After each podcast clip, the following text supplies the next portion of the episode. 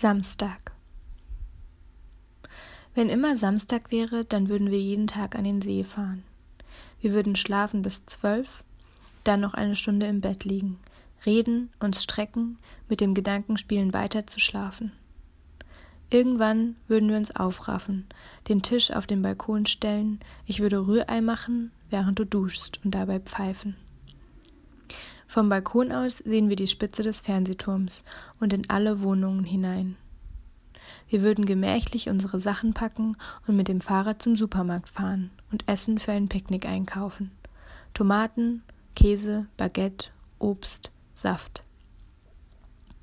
Ich trage meinen Bikini unterm Sommerkleid und es gibt wenig, das mehr Vorfreude entfacht als das rutschige Gefühl von Badeklamotten auf der Haut.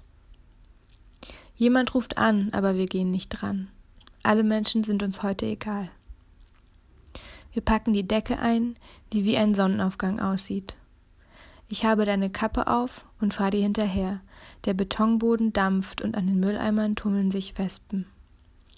Die Reifen machen Geräusche auf den Kieselsteinen. Manchmal hört sich das an, als würden sie platzen. Aber sie tragen uns weiter. Der Schweiß läuft uns die Stirn entlang.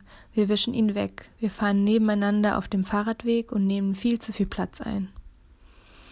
Wir lauschen dem gluckernden Wasser und dem Aufprall nackter Kinderpopos auf der Wasseroberfläche, dem Aufblasen bunter Schwimmtiere. Ein Vater pustet angestrengt ein Einhorn auf. Die Bäume rascheln und alle atmen auf, als eine Brise kommt. Es riecht nach Wassermelone. Die Sonne wandert, aber ansonsten gibt es keine Anzeichen dafür, dass die Welt sich weiter dreht. Dass wir irgendwann nach Hause müssen. Dass irgendwann nicht mehr Samstag ist.